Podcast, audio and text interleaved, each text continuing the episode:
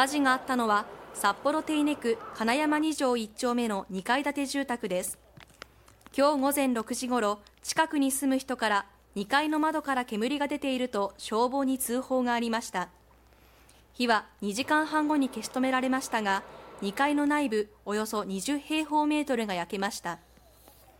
この火事で高齢の男女2人が病院に運ばれましたが死亡が確認されました。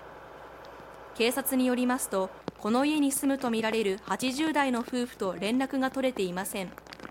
警察と消防が身元の確認と出火原因を調べています。